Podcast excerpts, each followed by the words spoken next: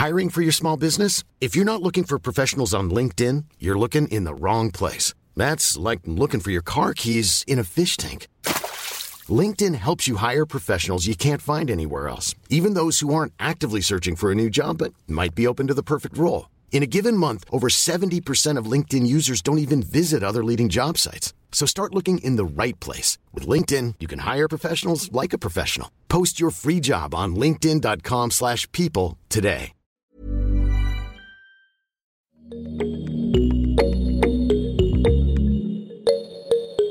Mademoiselle a 15 ans depuis le 1er octobre 2020.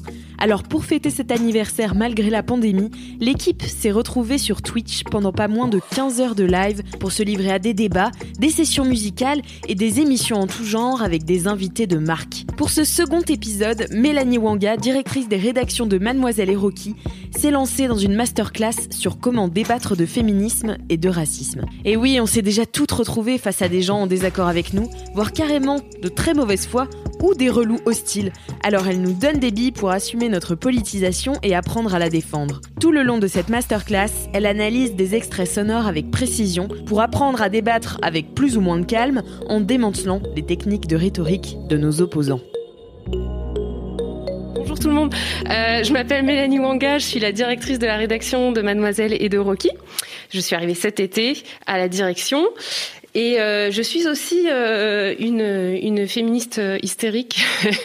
et, euh, et euh, enfin, en fait, c'est des sujets sur lesquels je travaille depuis longtemps dans le cadre de mon, de mon métier de journaliste. Donc féminisme et antiracisme. Et euh, j'avais envie, euh, pour ce créneau d'une heure, qu'on discute un petit peu de la parole féministe et antiraciste. On s'est tous un peu, je pense, retrouvés dans des débats un peu vaseux au cours de soirées face à des gens qui nous qui nous voulaient nous parler de féminisme ou d'antiracisme. Et je trouvais ça intéressant de parler des arguments qui sont souvent, qui reviennent souvent. Et, euh, notamment aussi observer comment on en parle dans l'espace public, donc à la télévision, dans les débats. Et du coup, j'avais eu envie de faire un petit react. Donc, on va regarder quelques vidéos ensemble et, euh, on va réagir. Et euh, je vais aussi lire vos commentaires sur sur le chat. Donc, je suis assez assez contente de faire ça avec vous. alors, j'ai pris quelques notes parce qu'il y a quelque chose que, que je veux remettre en, en contexte pour commencer.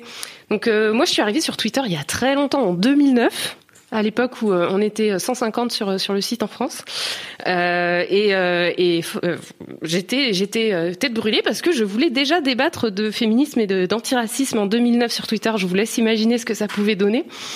Euh, je voulais pas bloquer les gens parce que je me disais non, tout le monde a le droit de s'exprimer et de donner son avis. Autant vous dire que j'ai changé d'avis depuis. donc il y a quelques règles pour moi que je m'applique pour moi.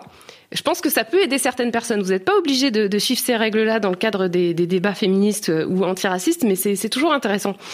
Ma règle numéro un, c'est de pas débattre avec des gens euh, qui, de mauvaise foi, qui veulent juste vous prouver que vous avez tort. Parce que c'est une erreur qu'on fait souvent. En fait, on, se laisse baiter, quoi. On se dit, ah, cette personne, elle nous dit, euh, elle nous dit que elle, aimerait bien être féministe, mais qu'il y a des trucs qui, qui, la gênent dans le féminisme. Donc, on va parler de féministe, en fait, avec une personne qui n'en a strictement rien à faire et qui veut juste vous prouver que le féminisme, c'est une mauvaise chose et que ça ne devrait pas exister et que tout va bien et que l'égalité est déjà atteinte, etc., etc.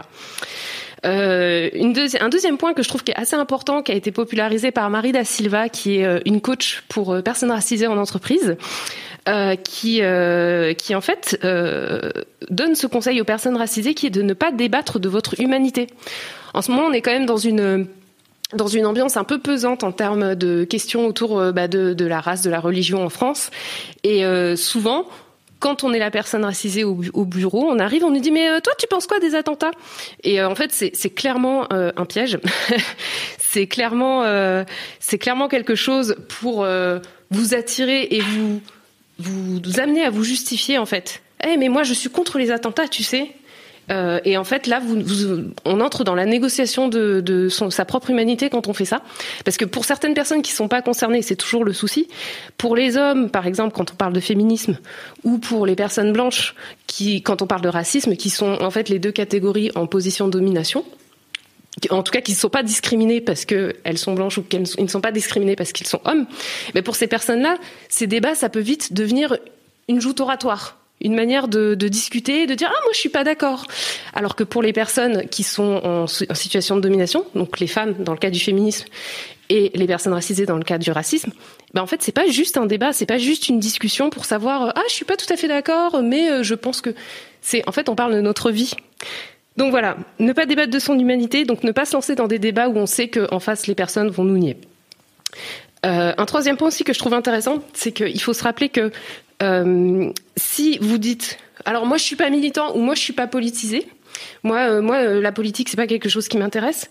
En fait, vous l'êtes déjà malgré tout, et je pense malgré vous, parce que en gros, si vous dites ça, ça veut dire que vous êtes pour le statu quo, pour la situation telle qu'elle est actuelle. Si vous n'avez pas envie de changer la situation actuellement, si vous trouvez que tout va bien pour les femmes et tout va bien pour les minorités, ça veut dire que vous êtes pour la situation actuelle et donc vous êtes politisé parce que vous êtes pour la situation politique actuelle.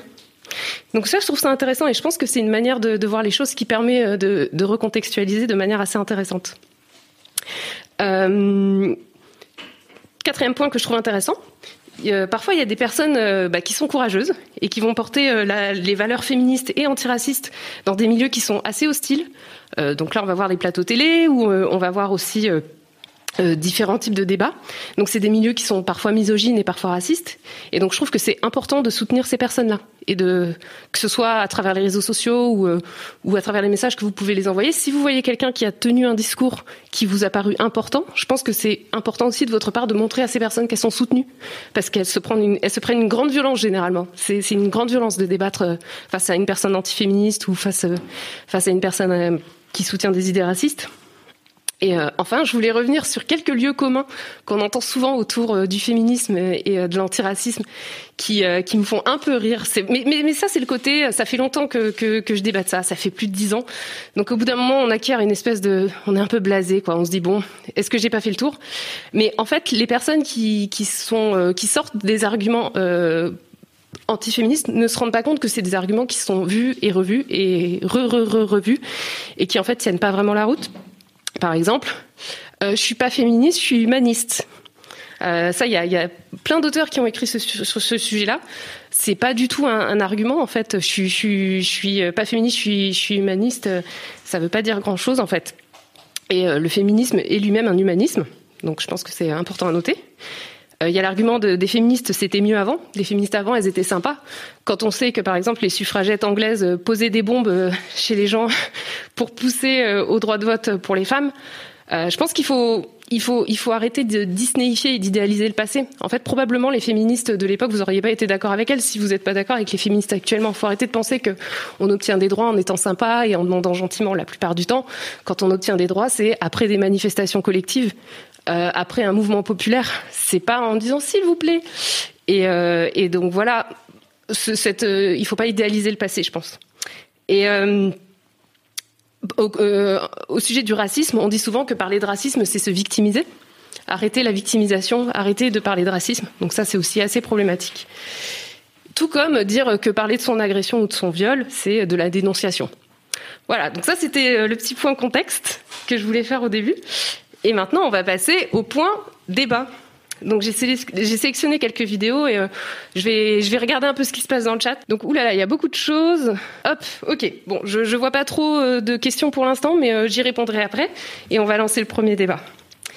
Donc là, on parle pour vous resituer de tribunes sur le harcèlement. C'était il y a quelques années. Il y avait une tribune dans Libération qui était sortie au moment bah, de l'affaire MeToo quand MeToo est sorti en disant euh, mais euh, la liberté d'importuner, les hommes ont le droit de nous mettre des mains aux fesses dans le métro parce que euh, c'est la liberté pour les femmes d'être importunées. Donc je vais mettre juste un extrait de cette vidéo et on va pouvoir en discuter après. Weinstein, d'ailleurs la première de ces tribunes, signée par une centaine de femmes, dont Catherine Deneuve, s'intitule Des femmes libèrent une autre parole. Vous en êtes l'une des auteurs. Bonjour Abnous Chalmani. Bonjour à Patrick Cohen. Merci d'être là. Face à vous, celle qui vous répond ce matin dans une autre tribune. Les ports et leurs alliés et ES ont raison de s'inquiéter. Bonjour Caroline Dehas. Bonjour. Abnous Chalmani, expliquez-nous d'abord ce que vous avez voulu euh, dire. La liberté sexuelle serait menacée par une forme de puritanisme? Voilà, c'est tout ce que nous avons voulu dire. Et euh, je vois que la tribune, c'est nous défendons une liberté d'importuner. C'est le titre de la tribune est très clair, c'est des femmes. Donc on, nous ne faisons pas de généralité. Euh, c'est une autre parole et des femmes. Donc c'est pas du tout pour annuler la parole qui existe. Nous, nous sommes pour la parole, mais contre le retour moral. C'est vraiment ça. Donc ce n'est même pas une différence radicale. C'est que nous sommes pour libérer la parole. Nous l'avons dit. Personnellement, j'ai écrit un livre en 2014 où je raconte une agression sexuelle, où je le dis et où j'exhorte les femmes à prendre la parole. En 2015, j'ai fait une conférence TEDx où je fais exactement la même chose. Nous sommes toutes contre les violences sexuelles et contre le viol qui est un crime et contre le harcèlement qui est un délit. Mais ce que vous dites, c'est que la libération de la parole de ces dernières semaines a eu ces excès. Alors, c'est le second effet. Alors, c'est ça, c'est que ce n'est pas la libération de la parole qui a provoqué ça, c'est un second effet, c'est un deuxième mouvement qui euh, a décidé de réfléchir à comment on pouvait régler le problème euh, de harcèlement et de violence envers les femmes. Et déjà, là, je peux faire un petit point. C'est une, une stratégie rhétorique que, que Abnou Salmani a utilisée, qui est de s'aligner avec euh, son, la personne avec qui on débat en disant mais en fait on est un peu pareil, c'est juste que vous vous allez trop loin par rapport à ce qui est juste. Et moi par contre je je suis là où il faut être. Et c'est une, stratégie euh, rhétorique assez euh, assez maligne et assez intéressante parce que vous allez voir qu'après ça va complètement dévier. Et les solutions proposées sont de l'ordre du puritanisme et de la morale. Et nous pensons que ça, c'est un retour en arrière, c'est une réaction et c'est un retour dans l'histoire obscure des femmes. Et les réactions ont été euh, extrêmement violentes et nous attendions absolument pas à ça. Dès hier, Caroline de Haas, les ports et leurs alliés ont raison de s'inquiéter. Ce sont des alliés des ports qui ont signé euh, cette tribune, c'est ça que vous, à chaque fois que vous prenez dites la parole, à chaque fois que vous prenez la parole pour euh, banaliser des violences ou pour expliquer par exemple qu'une agression sexuelle, puisque dans la tribune signée dans le monde, on parle de frotteur dans le métro. En fait, ça s'appelle une agression sexuelle. Hein, c'est puni de 5 ans de prison. C'est considéré par la justice française, par la nation, comme un fait grave. À chaque fois que vous banalisez ou vous délégitimez en fait ces violences-là, moi je pense qu'en effet, vous laissez plus de place aux agresseurs et moins de place aux victimes. Dans cette tribune qui a été publiée dans le monde, on retrouve en gros tous les stéréotypes, toutes les idées reçues qu'on scoltine tous les jours à la machine à café au bureau ou dans les repas de famille. Vous savez, cet oncle un peu gênant qui vous dit mais on peut plus rien dire, etc. Ça s'appelle des idées reçues. D'abord, on peut dire encore beaucoup de choses. Il y a encore malheureusement, moi je pense, beaucoup de choses, beaucoup de choses racistes, sexistes, homophobes qui peuvent être dites dans des médias ou dans la parole publique. Et puis l'autre élément, c'est que le fait que, je mets des guillemets, on puisse plus rien dire, ou en tout cas on puisse moins dire de choses qu'avant, pour moi c'est une bonne nouvelle. Le fait qu'on puisse plus dire aussi facilement qu'avant dans un média, dans une conversation entre amis, non mais quelle salope celle-là quand même. Le fait qu'on puisse plus moins le dire qu'avant, on peut encore trop le dire, hein, c'est quand même, à mon avis, une bonne nouvelle. Ou la mauvaise blague de texte sur l'œil au beurre noir de. Non, mais c'est pas une blague en fait. C'est Oui, ça qui est intéressant. C'est-à-dire mauvaise que ouais, blague la mauvaise euh, remarque, c'est c'est une remarque en fait qui qui montre à quel point on méconnaît aujourd'hui la réalité des violences. Euh, je trouve que c'est intéressant parce que parce qu'en fait c'est là c'est deux idéologies qui s'affrontent, deux, idéologies euh, féministes qui s'affrontent.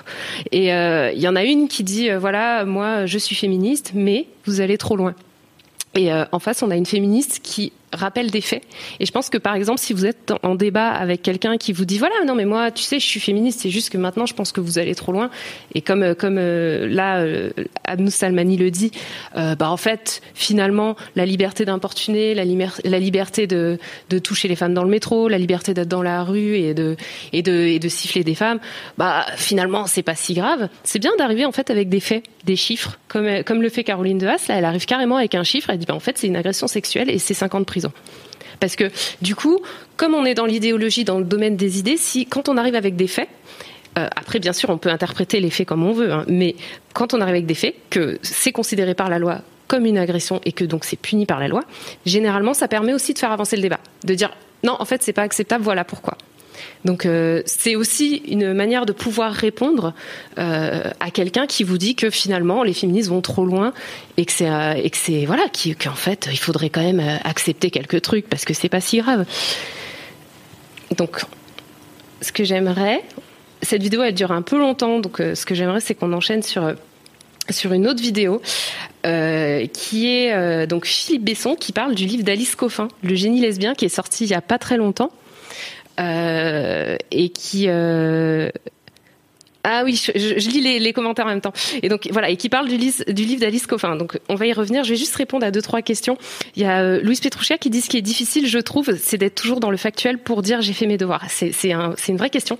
Et c'est surtout très très difficile de garder son calme également, de face à une personne qui dit non, mais bon, euh, moi je suis pas d'accord euh, parce que voilà, je pense que, et, et soi-même en face d'arriver calmement avec les chiffres et de dire non, mais tu vois, en 1973, il s'est passé ça.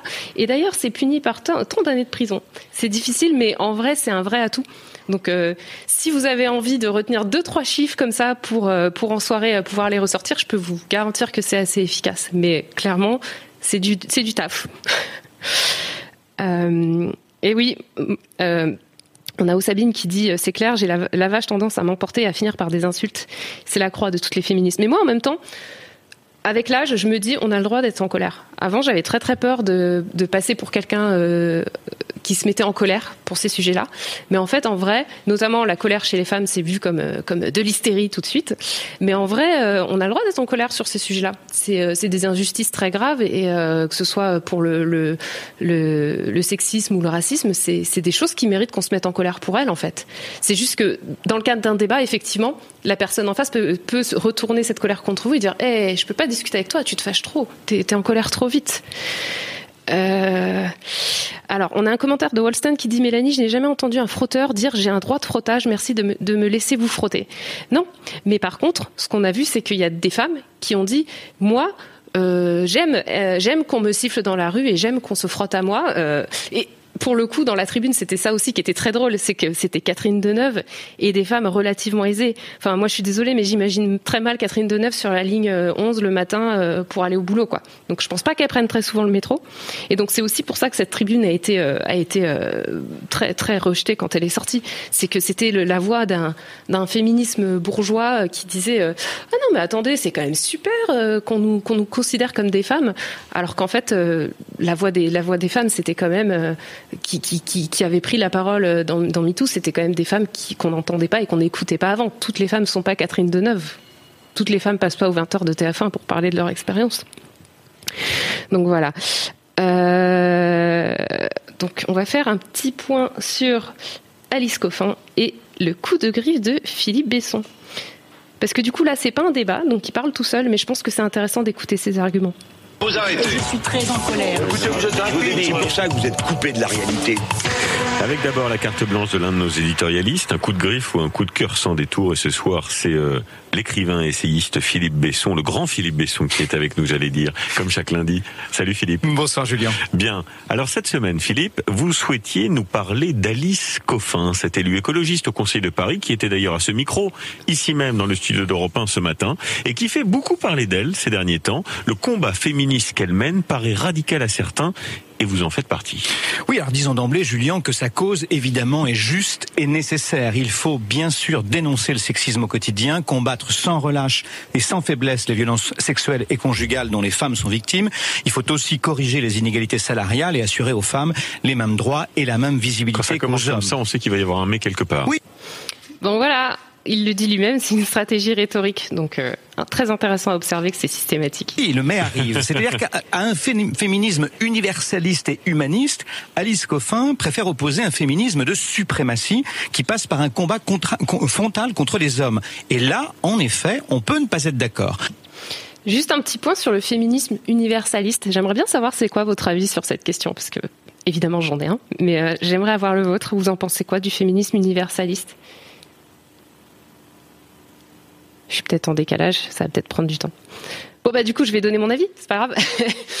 euh, alors le féminisme universaliste, c'est le féminisme de, de nos aînés. J'ai quand même l'impression euh, alors le féminisme, ah vous vous savez pas ce que c'est. Alors je vais définir effectivement. Féminisme universaliste, c'est un féminisme qui dit euh, toutes les femmes euh, sur euh, la terre entière devraient devraient donc bah, jouir des mêmes droits que les hommes. Et ce qu'on définit comme féminisme universaliste, c'est quand même quelque chose qui vient bah, qui est assez franco-français parce que c'est un truc qu'on aime bien l'universalisme en France, qui est de dire voilà on est tous français, on est tous égaux et donc on ne voit pas de différence entre les entre les citoyens, ce qui euh, paraît euh, paraît euh, tout à fait tout à fait cohérent.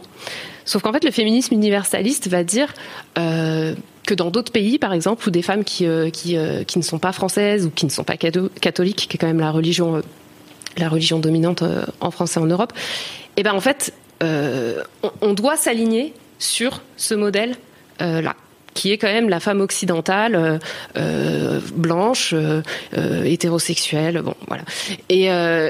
Et en fait, le problème du, du féminisme universaliste, c'est qu'il ne reconnaît pas que parfois il peut y avoir des différences euh, culturelles ou euh, religieuses ou, euh, par exemple, là on va le voir dans le cas d'Alice Coffin, euh, de, sexualité. En fait, le, problème du, du, féminisme universaliste, c'est que par exemple, il reconnaît pas que les femmes noires ou les femmes racisées en général peuvent avoir une expérience de vie différente des femmes blanches. Et donc, le féminisme universaliste s'oppose notamment au port du voile.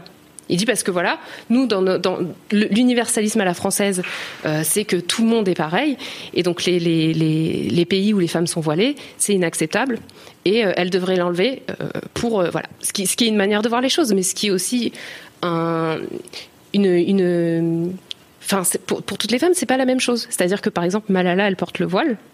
Est-ce que c'est cohérent de dire oui, mais tu n'es pas une vraie féministe parce que tu portes un voile? Enfin voilà, c'est vraiment cette question-là. Du coup, euh, alors, par exemple, Dapé Noirman nous dit c'est une notion qui me paraît très ethnocentrée. De manière générale, l'universalisme me paraît paradoxalement très ethnocentré parce que la notion de liberté n'est pas la, notion de liberté même selon les cultures.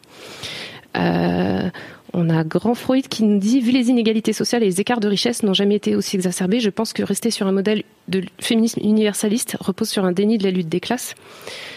Dai Columson nous dit le féminisme, interse féminisme intersectionnel est important selon moi. Par exemple, le féminisme blanc ne peut pas comp comprendre la misogynie noire. C'est ça qui est intéressant, c'est qu'en fait, dans le féminisme, il n'y a pas qu'un féminisme, il y en a plusieurs. Il y a des grandes lignes de fracture en fait au sein du féminisme. Il y a notamment bah, la question du voile, la question de la prostitution, la question aussi du porno. Du porno. Voilà, est-ce que c'est féminisme ou pas? Est-ce que c'est féministe ou pas euh, le porno? Est-ce que c'est féministe ou pas euh, euh, la prostitution? Enfin, voilà, c'est des vraies, des, vraies fractures, des vraies questions. Mais le problème du féminisme universaliste, c'est qu'il dit, bah voilà, on a la réponse et la réponse c'est celle-là. Et donc forcément, ça pose problème, notamment effectivement dans le cas d'Alice Coffin. Caroline Forest, par exemple, est tout simplement, je cite, hein, atterrée par cette approche binaire, excluante et revancharde qui abîme des années de révolution subtile et qui flatte les clichés antiféministes. Et on lui reproche, euh, Philippe Besson, d'être misandre, c'est-à-dire de détester les hommes. Ce n'est pas excessif quand même un peu bah, faut reconnaître que ces déclarations ne plaident pas pour elle. Hein. Quand elle dit, moi en tant que femme, ne pas avoir un mari, ça m'expose plutôt à ne pas être violée, ne pas être tuée, ne pas être tabassée, elle est elle-même dans l'excès. On a le droit de lui rétorquer que si les hommes sont violents, la majorité d'entre eux ne le sont pas. Petite pause. Est-ce que quelqu'un peut me dire J'ai l'impression de faire un cours, mais euh, ce qu'il vient de faire, c'est, c'est, un, je pense que beaucoup de féministes euh, ont, fait les frais de cet argument, qui est que évidemment il y a des viols, évidemment il y a des femmes battues, évidemment il y a des, il y a des choses horribles qui se passent, euh, conséquences de la domination masculine sur les femmes, mais euh, en fait c'est pas tous les hommes quand même, not all men quoi il y en a quand même des biens. Ce qu'on ce qu'on remet pas en question en fait, mais c'est aussi quelque chose qui permet de complètement évacuer le souci en disant, bah, en fait, si on n'est pas tous comme ça, du coup ça va, il n'y a pas besoin de, il y a pas besoin d'en parler. et, euh, et en fait c'est c'est quand même, euh, enfin, moi j'en peux plus quoi. Je sais pas, je sais pas ce que vous en pensez, mais. Euh, voilà, effectivement, comme vous dites dans le forum, euh, dans le forum, dans le chat, elle est dans l'excès, elle est revancharde. Euh, voilà, donc, euh, effectivement, c'est pareil, c'est le, comme on dit, euh, comme Louise dit dans le, dans le forum, lui, il vient avec, avec aucun chiffre. C'est vraiment quelque chose que lui, il ressent. Et je pense aussi qu'on peut faire un point euh, misogynie. Euh, donc la misogynie, effectivement, c'est la, haine des femmes, donc la discrimination envers les femmes. Et, et la, misandrie, ce serait, c'est donc la haine des hommes. Enfin, le, le terme a été construit de cette manière-là il euh, y, a une, définition que j'aime bien, c'est qu'en fait, euh, c'est une définition qui colle au racisme, mais je pense qu'on peut aussi coller euh, à la misogynie, c'est-à-dire qu'en en fait, pour pouvoir discriminer, il faut effectivement avoir l'idée et avoir les moyens de le faire. Donc, par exemple, la misogynie, c'est les hommes n'aiment, n'aiment pas les femmes et ont le pouvoir de les discriminer. Donc là, ça fait la misogynie. Le problème avec la misandrie, c'est que dans le cas de Coffin ou même de Pauline Hermange avec, euh, avec moi, les, les hommes, je les déteste, le livre qui est sorti euh, il, y a quelques, il y a quelques semaines, eh, leur posture idéologique, c'est moi j'aime pas les hommes parce qu'ils me font chier. Voilà, j'aime pas les hommes parce que euh, parce que viol, parce que agression, parce que oppression des femmes. La question qui se pose ensuite, c'est est-ce que Pauline Armange ou Alice Coffin ou même les femmes en général en, en tant que classe femme ont le pouvoir d'opprimer les hommes à grande échelle Et en fait, la réponse, c'est que non, en fait. Enfin, techniquement, non. et que parce que du coup, la, société n'est pas construite de cette manière-là. Et du coup, comme les femmes n'ont pas le pouvoir d'opprimer les hommes, la misandrie, c'est beaucoup plus. Enfin, en tout cas, moi, je, le vis beaucoup plus comme des mèmes sur Internet, en fait, comme des mèmes sur Instagram avec des filles qui disent misandrie euh, en rigolant, mais dans la vraie vie, enfin, un homme n'est pas discriminé parce que, euh, enfin, quand il va aller au travail, euh, quand il va postuler à un job, il va pas être discriminé parce que parce que c'est un mec, il va pas être moins payé parce que c'est un mec. En fait, c'est vraiment la mécanique, c'est l'idée, l'idéologie plus le moyen d'action. Et là, euh, c'est pour ça, il parle, il va parler de misandrie beaucoup, et pour moi, ça tombe un peu à plat. Elle a également écrit, je cite, Il faut éliminer les hommes. Vous avouerez qu'il y a de quoi sursauter. Imaginons un instant qu'un blanc écrive il faut éliminer les noirs, qu'un noir écrive il faut éliminer les blancs, qu'un athée dise il faut éliminer les juifs, ou que qui que ce soit d'ailleurs dise il faut éliminer les lesbiennes. Nous serions tous, et à juste titre, horrifiés et scandalisés. Donc voilà, ça, ça s'appelle une fausse équivalence. Ce qui nous dit, nous dit, mais imaginez si les blancs disaient il faut éliminer les noirs. Déjà, numéro un, ça s'est déjà passé. Ça, c'est le, petit, euh, le petit détail, c'est que ça a déjà eu lieu. Euh, et euh, imaginons que que les Noirs diraient il faut éliminer les Juifs, etc., etc. Et là, en fait, il prend toujours la même chose, c'est-à-dire que c'est une position qui est bah, déjà ahistorique parce que l'esclavage, parce qu'il y a eu un génocide envers envers les Juifs. Enfin voilà, il y a, vraiment en fait une, une forme de mauvaise foi intellectuelle dans le, fait de dire ben eh, et si euh, les hommes ils disaient euh, éliminons les femmes ou, euh, ou violons les femmes? Enfin c'est déjà arrivé malheureusement. Et donc et ça n'a absolument pas le même pouvoir. Quand on parle de quelque chose qui a, qui a déjà eu lieu historiquement et qu'on dit et imaginez si, si on faisait ça ben ouais mais en fait c'est quand même chaud quoi. Enfin c'est très très malhonnête intellectuellement et ça fait et ça fait quand même assez peur quoi. Donc voilà mais euh, pour être tout à fait honnête, euh, quand même, Philippe Besson, dans son livre, elle euh, développe beaucoup plus en longueur sa pensée qu'elle vient de publier. Hein, ce livre, il s'appelle Le génie lesbien. Oui, un titre que Caroline Forest commente en ces termes le féminisme a du génie, le lesbianisme politique aussi. Mais on n'est pas génial parce qu'on est lesbienne et je crains que ce livre ne le démontre. du reste, Alice Coffin dit aux femmes soyez exigeantes, devenez lesbiennes. Et là, ben là, je m'interroge. Donc, on peut devenir lesbienne, on peut se convertir. Mais comment ça se passe? On suit un stage, il suffit d'appuyer sur un interrupteur, moi qui croyais bêtement que l'on ne choisissait pas sa sexualité. Par ailleurs, je déduis de l'injonction d'Alice Coffin que les femmes qui ne sont pas lesbiennes, et elles constituent tout de même une écrasante majorité, manquent d'exigence, elles feraient ainsi preuve de mollesse, de laxisme, de complaisance. Je suis sûr qu'elles apprécieront.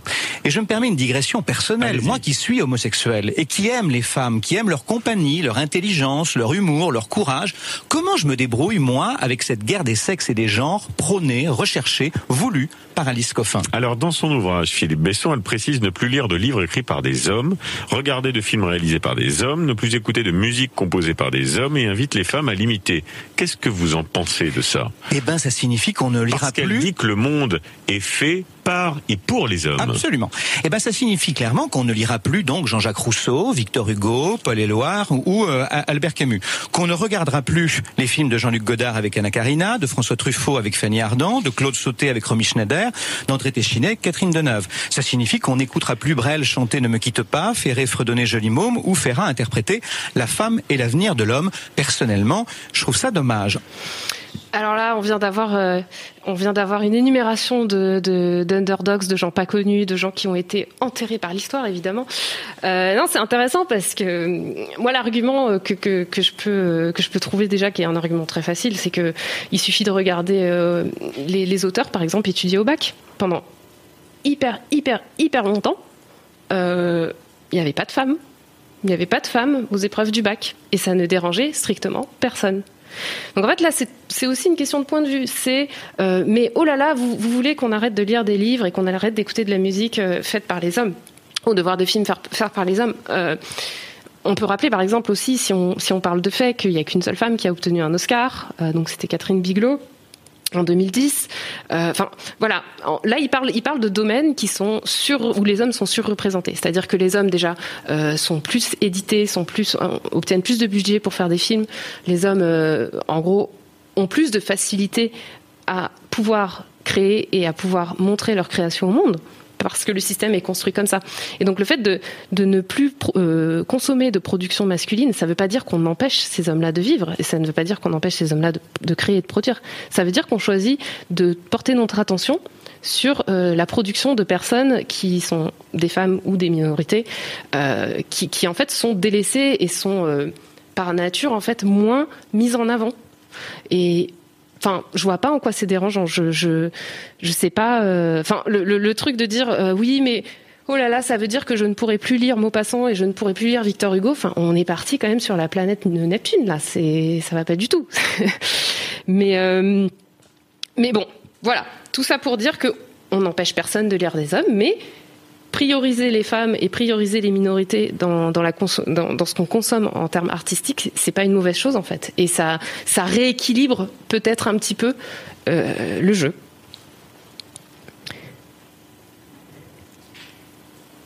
En revanche, on pourra toujours lire Gisèle Halimi qui vient de nous quitter. Elle disait Le combat féministe n'emploie pas le terrorisme. Il n'élimine pas. Il ne fait pas de victimes. On a pour tâche de convaincre, de faire avec les hommes. Voilà une scène lecture. Bien, très bien. Voilà. Euh, du coup, je vais juste relire quelques réactions de, sur le chat. Euh, J'ai vu qu'il y a des accusations d'hystérie qui volent. Ouh là là. Il y a quelqu'un qui dit en fait du coup on lira plus Philippe Besson et c'est pas une grande perte. Euh, hop. Euh, Louise dit mais où, en fait où elle est radicale dans ce qu'elle dit, mais il s'arrête. Elle a dit ça au lieu d'essayer de comprendre d'où elle vient, c'est un enfer. Pour le bac de français l'année dernière, on a eu la princesse de Clèves et Madame de Lafayette et c'était cool. Yes.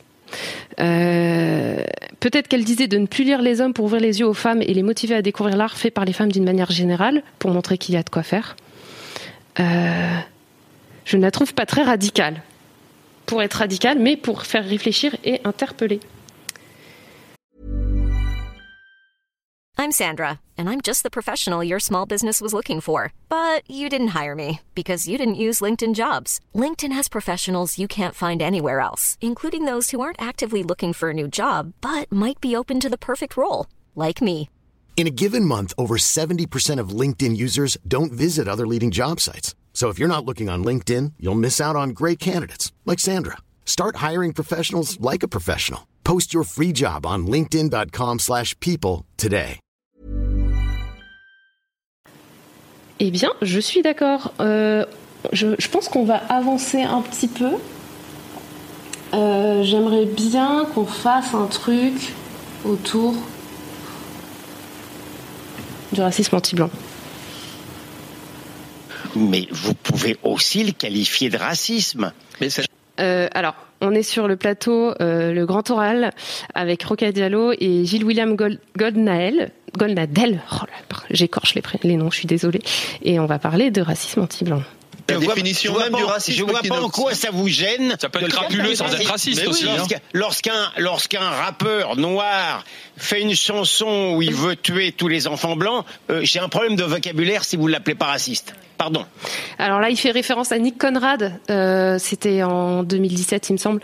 Euh, Nick Conrad qui avait sorti une chanson qui s'appelait Pendez les blancs dans laquelle il, effectuait un retournement en fait de situation euh, et qui où il faisait clairement référence à l'esclavage et, euh, aux guerres de colonisation euh, en disant voilà si si qu'est-ce qui se passait? Qu'est-ce qui se passerait si c'était l'inverse? Donc quelque part, c'est un peu, c'est un peu ce que Philippe Besson disait. Mais qu'est-ce qu'on ferait si jamais euh, on, disait ça? Ben là, cette chanson euh, donc est sortie, a, a fait, euh, a fait vraiment euh, scandale. Nick Conrad, le rappeur, a été condamné, il me semble, à 5000 euros d'amende. et, et donc voilà. Donc là, pour le coup, le monsieur tombe directement dans le dans le piège de dire mais mais, mais c'est raciste, sachant que en fait, la licence artistique en question était de retourner la situation et de retourner en fait les les les, les termes et, euh, et l'idéologie en fait qui avait été euh, qui avait été utilisée pour justifier en fait euh, en fait la violence envers les noirs.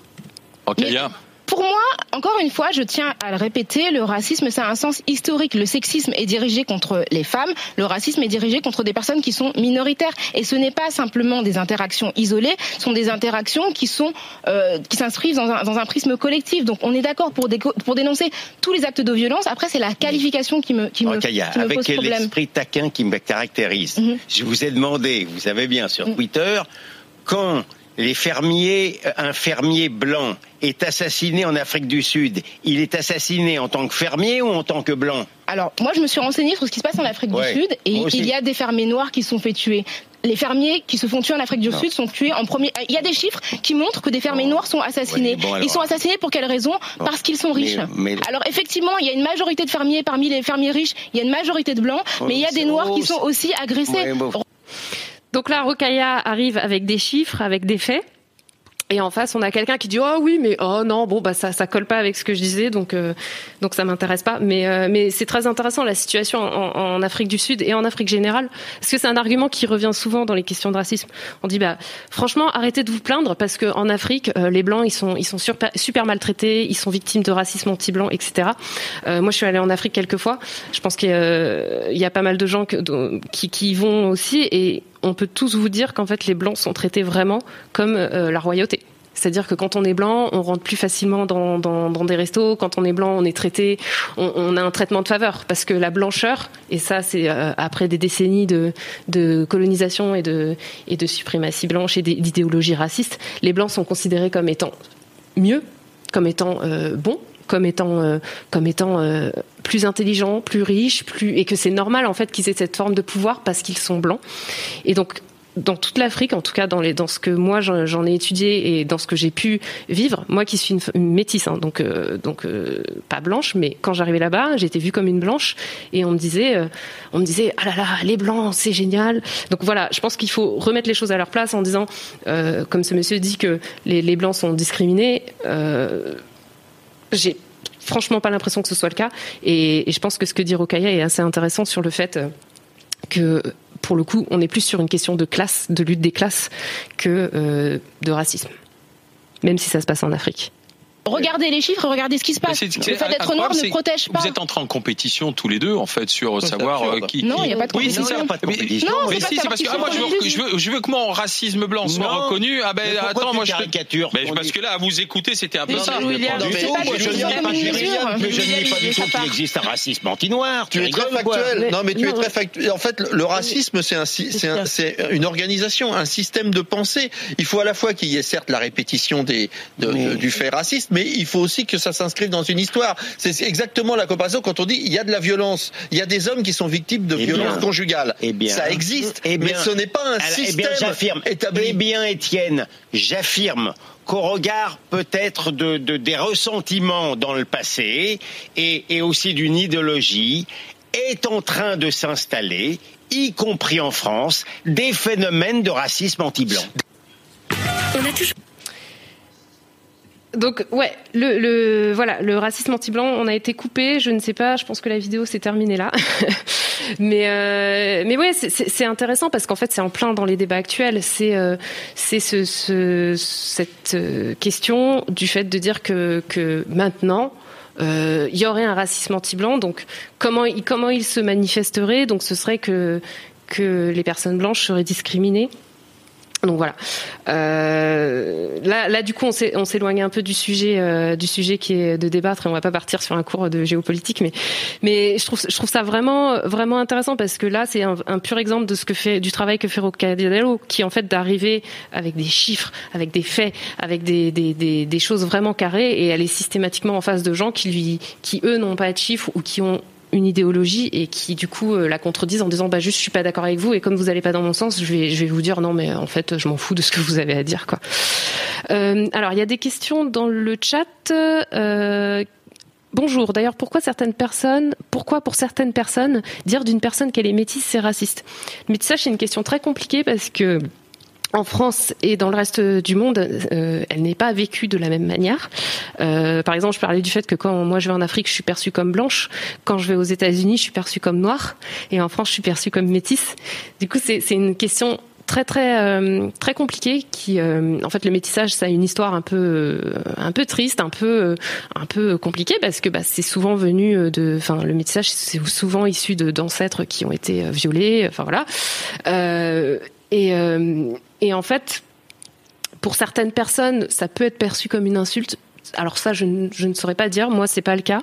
Euh, mais je pense qu'en France, on a un vrai travail à faire autour de ça parce que on est beaucoup à idéaliser le métissage, à dire mais c'est super, métis, je suis je suis un mélange de couleurs, tout va bien. Quand on sera tous métis, il y aura plus de racisme.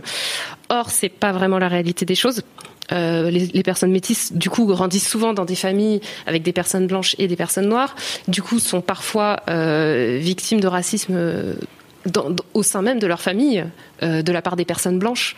Enfin, c'est- très compliqué à, à- comme question à, à- décortiquer, mais c'est un vrai sujet et je pense que c'est ultra intéressant. Euh, Il y a beaucoup de gens qui remercient Étienne euh, dans le chat. Merci à lui, Étienne. Euh, donc il répète ce qu'a dit Rokaya. Ça c'est très très intéressant et c'est très vrai.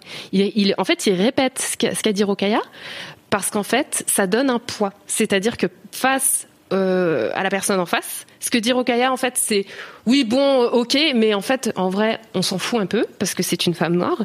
Quand c'est un homme blanc donc quelqu'un qui lui qu'il considère comme égal qui lui qui lui répond la même chose, là pour le coup ça a plus de poids et du coup il, on, le voit un peu qui tremble sur sur les fondements quoi. Il est il est plus très sûr. Euh, donc il nous reste 10 minutes. Euh, pour terminer, je pense que je vais vous montrer euh, et qu'on va reparler un peu de Nicolas Sarkozy euh, il y a quelques quelques semaines qui était qui est arrivé sur le plateau de quotidien et qui au calme, tout à fait dans le plus grand des calmes, qui n'a absolument pas été repris par la rédaction, a déroulé un imaginaire raciste, hein, on peut le dire. Eh bien, c'est ça. Euh, Ce à quoi je pense. Mais cette volonté des élites qui se pincent le nez, qui sont comme les singes, qui écoutent personne. Alors, je sais pas si on a, on a le droit de dire singe parce que on n'a plus le droit de dire les. On dit quoi les dix petits soldats maintenant C'est ça? Oui. Ça- Elle progresse la société. Vous- vous- oui, le livre. vous- vous parlez- Agatha Christie, oui, d'accord, oui. Oui, on n'a plus le droit là maintenant. On a peut-être le droit de dire singe sans insulter personne. Mais c'est cette, euh, euh, cette, cette petite partie des élites qui se regardent dans une glace. Ouf. Alors, on voit, on voit des euh, gens qui se prennent la tête sur, le chat. Euh, moi, j'ai été profondément, profondément choquée par cette séquence. Euh, il y a quelques, il y a longtemps, et en 2007, il me semble, Nicolas Sarkozy avait fait un discours écrit par Claude Guéant, son conseiller à l'époque, en disant que l'homme euh, l'homme africain n'était pas rentré dans l'histoire. Et à ce moment-là, je me disais waouh, c'est chaud quand même. Et en fait, euh, en fait, je me rends compte maintenant vraiment que en fait, euh, c'était pas juste un errement, c'était pas genre il avait dit ça, mais en fait, il le pensait pas, il faisait ça pour avoir des voix. Non, non, c'est c'est une idéologie euh, raciste qui, qui que je pense porte porte en lui. Mais ce qui est hyper intéressant en fait dans cette séquence, c'est effectivement comme comme tu dis Mimi dans le dans le chat, c'est le silence assourdissant en fait. Personne ne dit rien. Tout le monde trouve ça acceptable de laisser passer euh, ce discours sans dire Excusez-moi, est-ce que vous êtes en train de comparer les personnes noires à des singes en 2020 In this economy C'est quand même, euh, quand même très très compliqué pour un média d'avoir quelque chose qui se passe comme ça et que et que aucun journaliste ne reprend. Euh, quotidien, ils se sont souvent fait allumer euh, quand ils quand ils postent des vidéos, des photos de la rédaction parce que majorité euh, de personnes blanches, très peu de personnes racisées, donc très peu de personnes pour leur dire eh oh. Euh, en fait, non. Évidemment, évidemment que Nicolas Sarkozy aurait dû être contredit par quelqu'un qui lui mettait immédiatement le nez dans ce qu'il venait de dire. Euh, comparer les personnes noires à des singes, c'est un grand classique. Hein. Euh, On se rappelle des, cris de singes sur les stades de foot ou euh, des pots de banane euh, ou pareil pour Christiane Taubira, cris de singe à l'Assemblée nationale. Enfin, c'est un grand classique, c'est ultra raciste et ça peut passer à une heure de grande écoute sur un plateau français sans que personne ne dise rien. Donc voilà. Euh, alors je regarde un peu ce qui se passe. Il se rend compte de sa connerie en le disant et continue de nager. Ouais, c'est un peu ça. On voit quand même qu'il y a quelque chose qui se passe et qui se dit ouh là là là là et personne me dit ouais ouais c'est vrai t'as raison. Donc euh, là je suis peut-être en train de dire un truc chaud. Euh, à plusieurs reprises, c'est même pas une gaffe. Et oui, effectivement, on voit quelqu'un qui secoue la tête au premier plan, mais secouer la tête et dire quelque chose, ce n'est pas la même chose. Euh, même tonton Dédé bourré dit pas ça.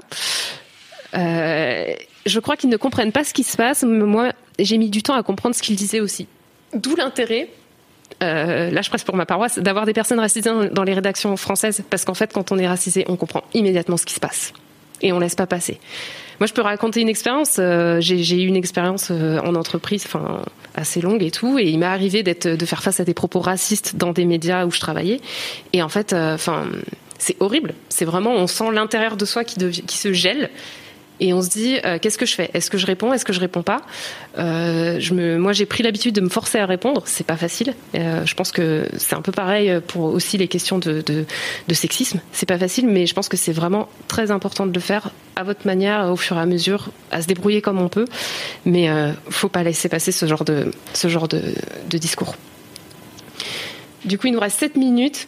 Et pour finir, du coup, je voulais faire un petit, un petit bonus. En fait, j'ai deux bonus. Je ne sais pas si j'aurai le temps de les faire tous les deux, mais on va essayer. Donc, le premier, je pense que j'aurai le temps.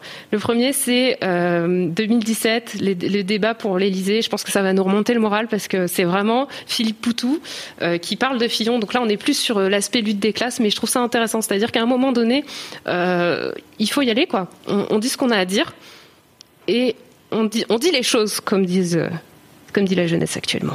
Euh, c'est vrai que non, mais question de moralité politique, en politique, on est servi quand même depuis quelque temps. Euh, on connaissait des vieilles histoires depuis très longtemps de, de, de triche, de vol, de mensonges. Là, on a eu Dassault récemment qui a été condamné de la prison. Dassault, c'est quand même aussi un politique, c'est un milliardaire patron du Figaro. Et, Il y a beaucoup de noms qui sont donnés, mais non, mais c'est vos propositions. C'est pas parce que j'ai pas de cravate qu'il faut me couper. Oh non, voilà. bon. pas du tout. Donc, euh, premier coup de poing, j'adore on a le droit de parler même si on n'a pas de cravate. La, la question, c'est déjà parler de ça, de la situation. Donc Dassault, je disais, donc je reprends. Hein, il fait pas de prison parce que le monsieur est un peu trop vieux. Hein, euh, clause humanitaire, tant mieux. Euh, à côté de ça, on a Balkany, c'est toute une œuvre. Voilà, le père, le fils, tout le monde triche, tout ça. Voilà. Donc on est dans ce contexte-là. Et là, depuis janvier, alors là, c'est le régal. Une campagne super. Fillon, voilà, il est en face de moi. Euh, que des histoires et plus on fouille, plus euh, plus on sent la corruption, plus on sent euh, la triche. Et euh, à côté de ça, donc en plus c'est des bonhommes qui, qui, qui nous expliquent qu'il faut la rigueur, qu'il faut l'austérité, et eux-mêmes ils piquent dans les caisses publiques. Donc il y a quand même un petit problème de ce côté-là. Là, dans, après vous pourrez parler. non, Monsieur Pion, vous pourrez parler après. comme ça. Oui, d'accord. Ah, oui. ah, merci. Euh, donc bon, c'est ce que j'ai dit, je l'ai dit. Euh, ensuite, il y a aussi Le Pen hein, à côté. Alors, elle va peut-être réagir aussi, mais euh, Le Pen, pareil, on pique dans les caisses publiques. Alors là, c'est pas c'est pas ici, c'est l'Europe. Alors l'Europe, euh, pour quelqu'un qui est anti-européen, ça ça gêne pas de piquer de l'argent de l'Europe. Et le pire, c'est qu'en plus, le FN, qui se dit anti-système, ne s'emmerde pas du tout, se protège grâce aux lois du système. Tout ça pour dire qu'à la fin, il dit à Madame Le Pen, euh, voilà, vous êtes vous êtes une pourrie et que et que Madame elle pas allée, euh, elle a été convoquée par la police, elle n'y est pas allée, elle ne s'est pas présentée. Et, euh, et, elle lui dit ah bah là vous êtes pour la police et il dit oui mais nous quand euh, la police nous appelle on est des ouvriers on y va on n'a pas d'immunité parlementaire. Et donc là la, foule en délire tout le monde l'applaudit. J'ai juste mis ce petit bonus parce que je trouve ça intéressant de montrer que parfois il faut, enfin en fait au bout d'un moment quand on en a marre on a le droit de dire ce qu'on pense, quoi, même dans un débat. Surtout si, on est dans une soirée où on sait qu'on ne verra pas forcément la personne. Ça m'est arrivé deux, trois fois. Hein. Euh, et oui, le meilleur moment a été coupé. Tout le monde est dégoûté dans le chat. Sachez que je le suis également. Et pour finir, là c'est vraiment la dernière, je trouve que c'est aussi une bonne illustration. Donc là c'est Christiane Taubira qui parle de Gérald Darmanin il y a cinq ans, après qu'il ait dit qu'elle était un tract ambulant, ambulant pour le FN. Je trouve ça intéressant parce qu'en fait, euh, Tata Christiane, elle a des, elle a une vision, euh, enfin ces, ces phénomènes Raven quoi. Elle savait avant nous ce que ce qui se passait avec Darmanin. Donc euh, voilà, juste pour le plaisir des yeux. Lorsqu'une personne a autant de toiles d'araignée dans la tête, lorsqu'une personne est absolument incapable de comprendre la société française, de comprendre son histoire, de comprendre sa composition, sa force et sa vitalité, lorsqu'une personne est absolument incapable de s'attacher à un certain nombre de principes qui sont fondamentaux et qui ont construit justement la nation française, lorsqu'une personne est inculte à ce point, lorsqu'une personne est, à ce point euh, euh, pauvre, indigente, moralement, politiquement, euh, culturellement, lorsqu'une personne est à ce point indifférente, aux, dégâts considérables qu'il peut produire par ses paroles, qui sont des insultes incontestablement, mais qui sont surtout des déchets même de la pensée humaine, euh, moi je n'en attends rien, je n'en attends vraiment rien. Lorsqu'une personne... ce qu'on peut juste souligner dans ce moment, qui est quand même un des moments préférés à regarder quand ça va pas, c'est effectivement la gradation que j'ai vue dans le, dans, le, dans le forum, dans le chat. Pourquoi je dis forum? Ah on plus en 2003. Euh, il y a vraiment une gradation euh, dans le dans le dans les insultes qui restent toujours quand même très littéraires et très travaillées. Euh, je trouve que c'est moi je suis admirative de la manière de la langue littéraire de Christiane Daubira et même dans l'insulte, elle reste très très poétique et ça c'est quelque chose qu'on peut souligner. Et ce que j'aime beaucoup aussi, c'est le petit sourire à la fin qui me qui me qui me remplit de joie une fois qu'elle l'a allumé. Et effectivement, il y a quelqu'un qui dit, je crois que c'était Mimi qui disait euh, euh, rap battle, mais mais oui, Christiane Taubira, Booba, même combat. Allez, allez-y, allez-y. Voilà, du coup, bah, c'est la fin pour moi. Merci euh, d'avoir été avec moi dans, ce, dans, le, dans le chat. C'était c'était très intéressant.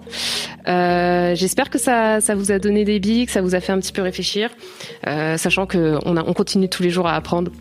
Et, et voilà.